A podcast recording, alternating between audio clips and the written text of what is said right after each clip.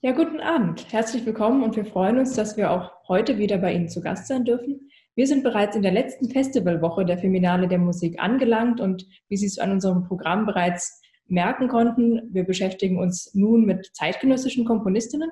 Heute ganz besonders mit zwei Komponistinnen, die beide in Japan geboren sind. Wir stellen heute vor Tomoko Sauvage. Sie lebt und arbeitet in Paris und ist bekannt durch ihre natürlichen Synthesizer. Sie arbeitet unter anderem mit Wasserschalen und Unterwasseraufnahmen. Und wir stellen außerdem vor Komiko Omura, eine japanische Komponistin, die sich mit der zeitgenössischen instrumentalen und elektronischen Musik beschäftigt und in ihrer langen Zeit am ZKM in Residenz vor allen Dingen auch sehr viel mit Raumklang. Zu diesen beiden Komponistinnen finden Sie umfangreiche Informationen auf der Startseite der Feminale und wir laden Sie herzlich ein, dort ein bisschen herumzuschmökern. Im Gespräch heute als Highlight zur Musikgeschichte Japans freuen wir uns, begrüßen zu dürfen die Musikwissenschaftlerin Irene Suchi, die uns außerdem Einblicke in ihr internationales Engagement für die Sichtbarkeit von Komponistinnen gibt. Im Anschluss an das Gespräch hier wird äh, mit Irene Suchi präsentieren wir im Rahmen der Feminale der Musik ein weiteres Highlight. Es geht gleich weiter mit einem Interview mit Tomoko Sauvage. Dieses zweite Interview wird dann auf Englisch stattfinden. Ja, ähm, unterhalten uns heute ja vor allem auch äh, über Komponistinnen aus dem japanischen, ähm, ja, aus dem japanischen Land. ähm, welche Komponistinnen ähm, aus Japan haben Sie denn ähm, während Ihren Recherchen kennengelernt und äh, gibt es irgendwelche besonderen Stilmittel, mit äh, denen Komponistinnen arbeiten, ähm, die Sie äh, kennengelernt haben? Ich habe in Japan eine, eine Opernkomponistin, Hara, ähm, getroffen und auch interviewt. Ähm, es gibt die Tendenz zu Schlagzeug, äh, Marimba, Vibra. Ähm, es gibt äh, Jazzerinnen und äh, Klavierinterpretinnen und Komponistinnen. Ähm, und in Berlin lebt Mayako Kubo, die auch eine Opernkomponistin ist, die in Wien lebt. Mit der bin ich im Austausch. Ähm, diese Geschichte der abendländischen Musik und diese enge Verwobenheit des Images äh, von klassischer Musik, sagen wir jetzt einmal klassisch unter Anführungszeichen, äh, in Japan war den wenigsten Komponierenden bewusst. Ähm, dass das eine, eine institutionalisierte Musik ist, dass da die, die, die neue Zeit, die Meiji-Zeit hat wirklich äh, symphonische Musik als gemeinsame Musik eingeführt und in dem stehen die Komponistinnen äh, und Komponisten. Das war wenig bewusst, diese Geschichte. Ähm, was für Japan wahnsinnig wichtig ist und insofern ist da Deutschland verdienstvoll, ähm, ist äh, Osaka, Weltausstellung, der Weltausstellungspavillon, der dann vernichtet worden ist, wo also Stockhausen und Johannes Fritsch, ähm, jetzt bin ich dann schon in der Nähe vom ZKM, ähm, eine unglaubliche Ausstrahlung hatten auf Komponisten und Komponistinnen. Aber ja, aber so genau jetzt über Komponistinnen kann ich nichts sagen. Ja, danke schön. Ähm, Jetzt haben Sie ja auch äh, ein Europa-Projekt äh, gemacht oder äh, sind äh, nach wie vor ähm, dabei, dieses Projekt zu verfolgen. Es gab eine Ausstellung ähm, Musica Femina über Komponistinnen. Haben Sie denn im Rahmen dieser Ausstellungen auch asiatische Komponistinnen vorgestellt? Wir haben geschaut, äh, ja, Maya Kokubo war dabei, wir haben geschaut, dass wir aus allen Kontinenten Komponistinnen haben und aus möglichst vielen Ländern, damit wir da eine Breite haben. Ähm, also eine bolivianische Komponistin, die auch Gründerin der äh, Verwertungsgesellschaft dort ist. Äh, viele haben World Hits komponiert, also zum Beispiel Patty und ähm, Patty Hill und ihre Schwester, die haben Happy Birthday ja komponiert. Ähm, äh, oder äh, Besame Mucho ist von einer Komponistin. Ähm, Destel Alma ist von einer Komponistin. Also wir haben, wir haben geschaut, wir haben auch asiatische. Ähm, ja, wir haben geschaut, dass wir das möglichst breit fächern, was uns wiederum auch, man wird ja immer, wenn man etwas tut, auch unglaublich kritisiert. Also das lernt man dann auch nach langer Zeit als Journalistin, weil dann sozusagen Wiener Komponistinnen sich zu wenig gefeatured vorgekommen sind und sie müssten doch auch dort hängen. Aber wir haben eben versucht, einmal breit, ähm, was uns, was glaube ich, das Publikum, was ja in Schönbrunn unglaublich international ist, auch estimiert hat. Hm. Ja, was wir auch äh, bei unserer Arbeit festgestellt haben, ist, ähm, dass es äh, dass nicht die Schwierigkeit darin besteht, irgendwie überhaupt Komponistinnen für das Programm zu finden, sondern es gibt einfach so viele Komponistinnen, historisch wie zeitgenössisch, äh, dass die Schwierigkeit eher darin besteht, eine Auswahl äh, daraus zu treffen, die wir dann innerhalb der vier Wochen vorstellen. Das ging Ihnen dann wahrscheinlich genauso, ne? Ja, Kunst ist Auswahl. Das hat das Stravinsky gesagt, man muss immer auswählen. Ähm, ich denke, dass unsere Auswahl äh, irgendwie sinnvoll war. Also wir hatten mehrere Möglichkeiten auszustellen. Wir haben diese 100 Porträts gehabt, die jetzt Gedichte geworden sind. Dann haben wir gehabt ähm, historische Bereiche, in denen wir äh, quasi Inszenierungen gehabt hatten. Ein bisschen so wie das Fraumuseum Bonn jetzt äh, was plant mit Szenarien da haben wir also den klösterlichen Bereich, den aristokratischen Bereich, den ähm, sogenannten Salon, wobei ich jetzt vermeide zu sagen das Private, weil Privat ist ein Genderbegriff. Äh, und dann haben wir Filmmusik gehabt und dann haben wir den weiten Bereich der Vielfalt des Zeitgenössischen und NS-Exilmusik. Die war uns sehr wichtig. Die ist für Österreich und Deutschland so ein brennender Punkt dass sie noch immer wichtig ist und wo auch viele Komponistinnen und Musikwissenschaftlerinnen untergegangen sind sozusagen. Ähm, und dann hatten wir so thematische Zugänge, da habe ich so äh, Mischungen gemacht, äh, sage ich jetzt in der Radiosprache, so Audiozusammenschnitte, ähm, thematisch zum Beispiel religiös, es gibt viele Komponistinnen verschiedener Religionen, die immer wieder äh, religiös komponieren oder wir haben das genannt äh, femme fatale oder wir haben es genannt pazifistisch. Es gibt sehr viele Kompositionen von Pazifistinnen. Es war eine, ist eine große Strömung. Bitte nicht immer nur Hubermann oder bitte nicht immer nur die Männer als Pazifisten zu nennen. Da waren große Pazifistinnen und die Bertha von Suttner ist wirklich nur eine. Also aus dieser Seite, wo man auch mir war es wichtig, dass man politisch sehr weit bleibt, dass das nicht das Thema wird links und grün und vegan, sondern wir hatten katholische, gläubige Komponistinnen und konservative Komponistinnen und linke und liberale und queere. Ähm, ich möchte gern, dass das Thema breit bleibt, weil dort ist es auch. Das ist nicht eine, man muss nicht links sein, um Komponistinnen zu spülen. Ja, vielen Dank, äh, Frau Suchi, dass Sie uns einen Einblick in die Ausstellung gegeben haben. Ähm, jetzt ist es ja so, dass die Ausstellung im realen Raum ähm, zu sehen gewesen ist. Im Jahr 2018 ähm, ging das äh, Projekt dann darüber hinaus noch weiter. Ähm, hatten Sie irgendwie eine Möglichkeit, ähm, diese ganzen äh, wunderbaren ähm, Positionen auch zu archivieren in irgendeiner Form? Also wir haben teilweise selber gedreht und teilweise haben wir die Komponistinnen gebeten, uns etwas zu liefern, weil wir ja nicht so viel Budget hatten. Das haben wir verantwortet, ähm, weil das letztlich auch alles Werbemaßnahmen für die Komponistinnen selbst waren. Auf einem YouTube-Kanal, den wir haben, Musiker Femina, auf der Homepage, auf der Homepage der Komponistinnen. Das heißt, es gibt Komponistinnenporträts wie die Elfie Eichinger, die zeigt ihre, die hat eine Oper damals über diese ermordete Petra, über diese Grünpolitikerin gemacht, die war ein Riesenhit. Ähm, oder wir haben, also wir haben einzelne Komponistinnen, die Elfie Eichinger, die Gabriele Preu.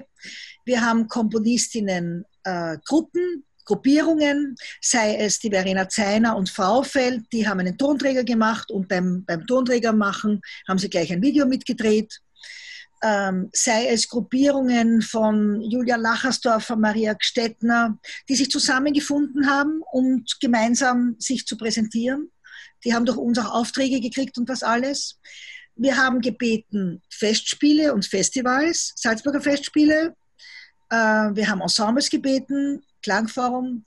Wir haben leider noch nicht ähm, erweichen können die Herzen der Wiener Philharmoniker, der Wiener Symphoniker. Äh, da ist Teil, auch nicht Wien Modern war dabei, ähm, hat sich aber interessiert. Ähm, das heißt, wir wollten auch äh, vorhandenes Videomaterial verwenden. Der ORF ist da auch sehr großzügig. Äh, teilweise ist das noch nicht archiviert. Ähm, es ist eine moderne Möglichkeit, so Komponistinnen zu featuren, aber sicher die richtige. Und bei denen aus der Vergangenheit, da haben wir zum Beispiel eine Interpretin gefeatured, die zum Beispiel das Werk von Dora Pejacevic eingespielt hat. Und die hat dann äh, mit ihrem Mann ein Video gedreht, wo sie das spielt, wo sie das ein bisschen erzählt, wo sie nach ähm, Nasice fahren, wo die Dora gelebt hat, da in Kroatien. Oder wir haben ein Video ähm, über Fanny Hensel, wo man an der Musikuni in Wien Fanny Hensel singt und dann eine, eine Professorin kontextualisiert das. Das sind, ähm, großartig. das also sind ja auch die Komponistinnen, die teilweise im Festival drin haben. Äh, da ja. fragen wir uns natürlich, wie können wir das zusammen? Können Sie haben, ja, Schau, ja, ja. Informationen, die es tatsächlich gibt über Komponistinnen. Wie können wir sie vereinen, dass sie gemeinsam sichtbarer werden? Was meinen Sie? Haben Sie eine Idee? Äh, es gibt wirklich, also das sagen Sie richtig, es gibt schöne, profunde, gute Arbeit. Ähm, und ich denke, dass die Vernetzung zwischen diesen Archiven und Institutionen äh, immer besser wird.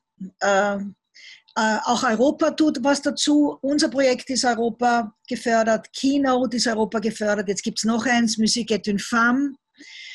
Polen ist da dabei, Lettland. Also die Vernetzung geht gut.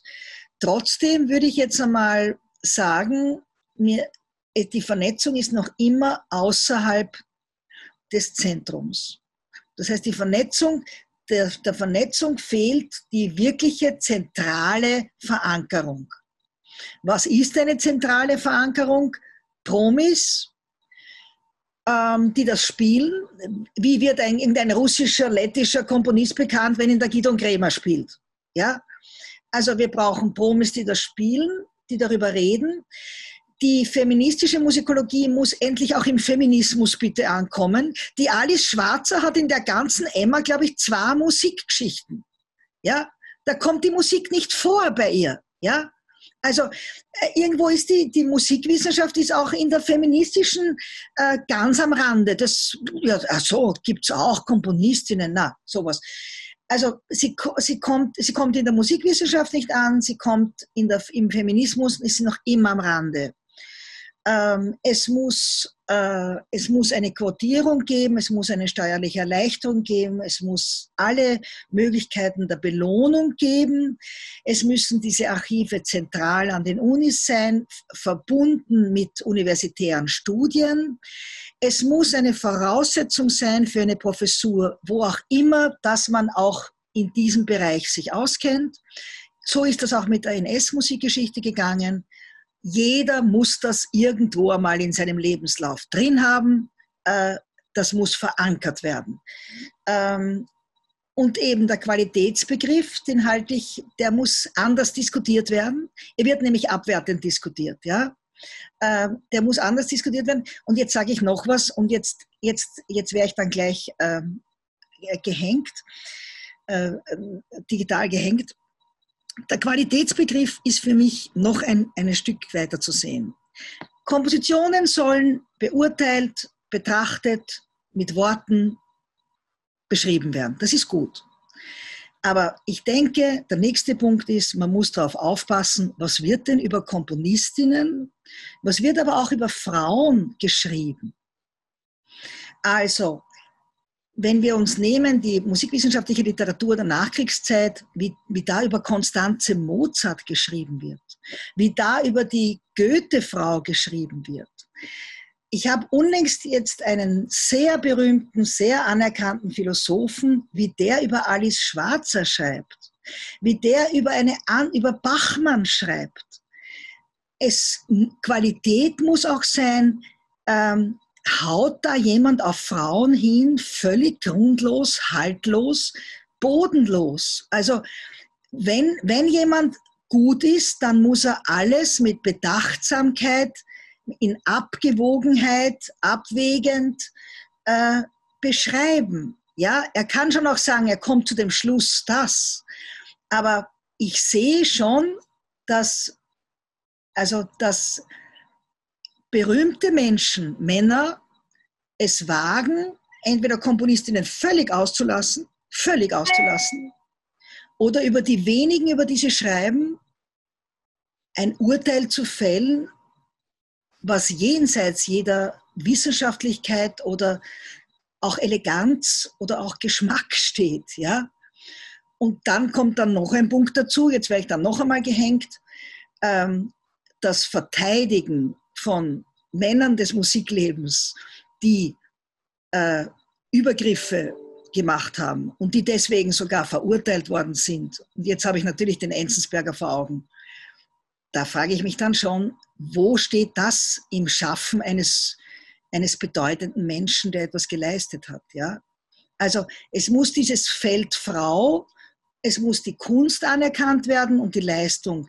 Sie darf nicht läppisch abgewertet werden und es muss das Zusammenleben zwischen Frauen und Männern im Musikbetrieb in, in, in einer Gleichberechtigung und in einer Haltung, so wie wir es wollen, äh, das darf in keiner Weise aufgegeben werden. Auch wenn wir diesen Menschen, äh, den wir da jetzt verteidigen wollen, als guten Pianisten erkennen.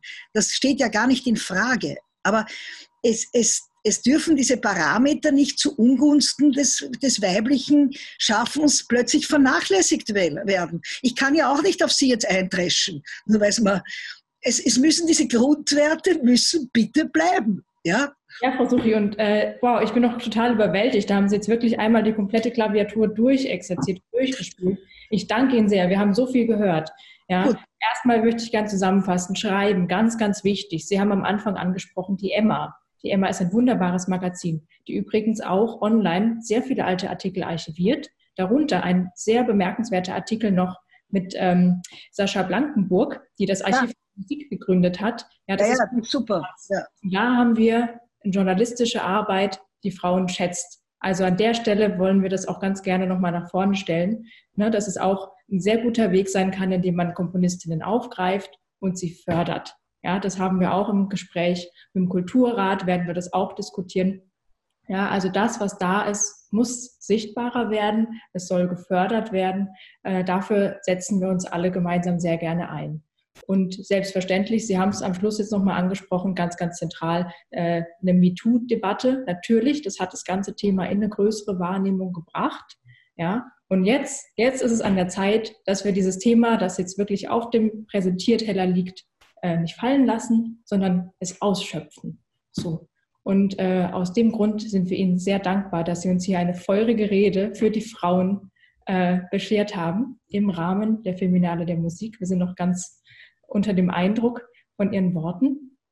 Ähm, würden jetzt an der Stelle einen kleinen Schluss machen mit Ihnen und wechseln tatsächlich, das sind wir wieder am Anfang des Gesprächs, in das nächste Interview mit der Komponistin Tomoko Sauvage aus Paris. Tschüss. Schöne. Grüße aus Wien. Wiedersehen. Bye, bye.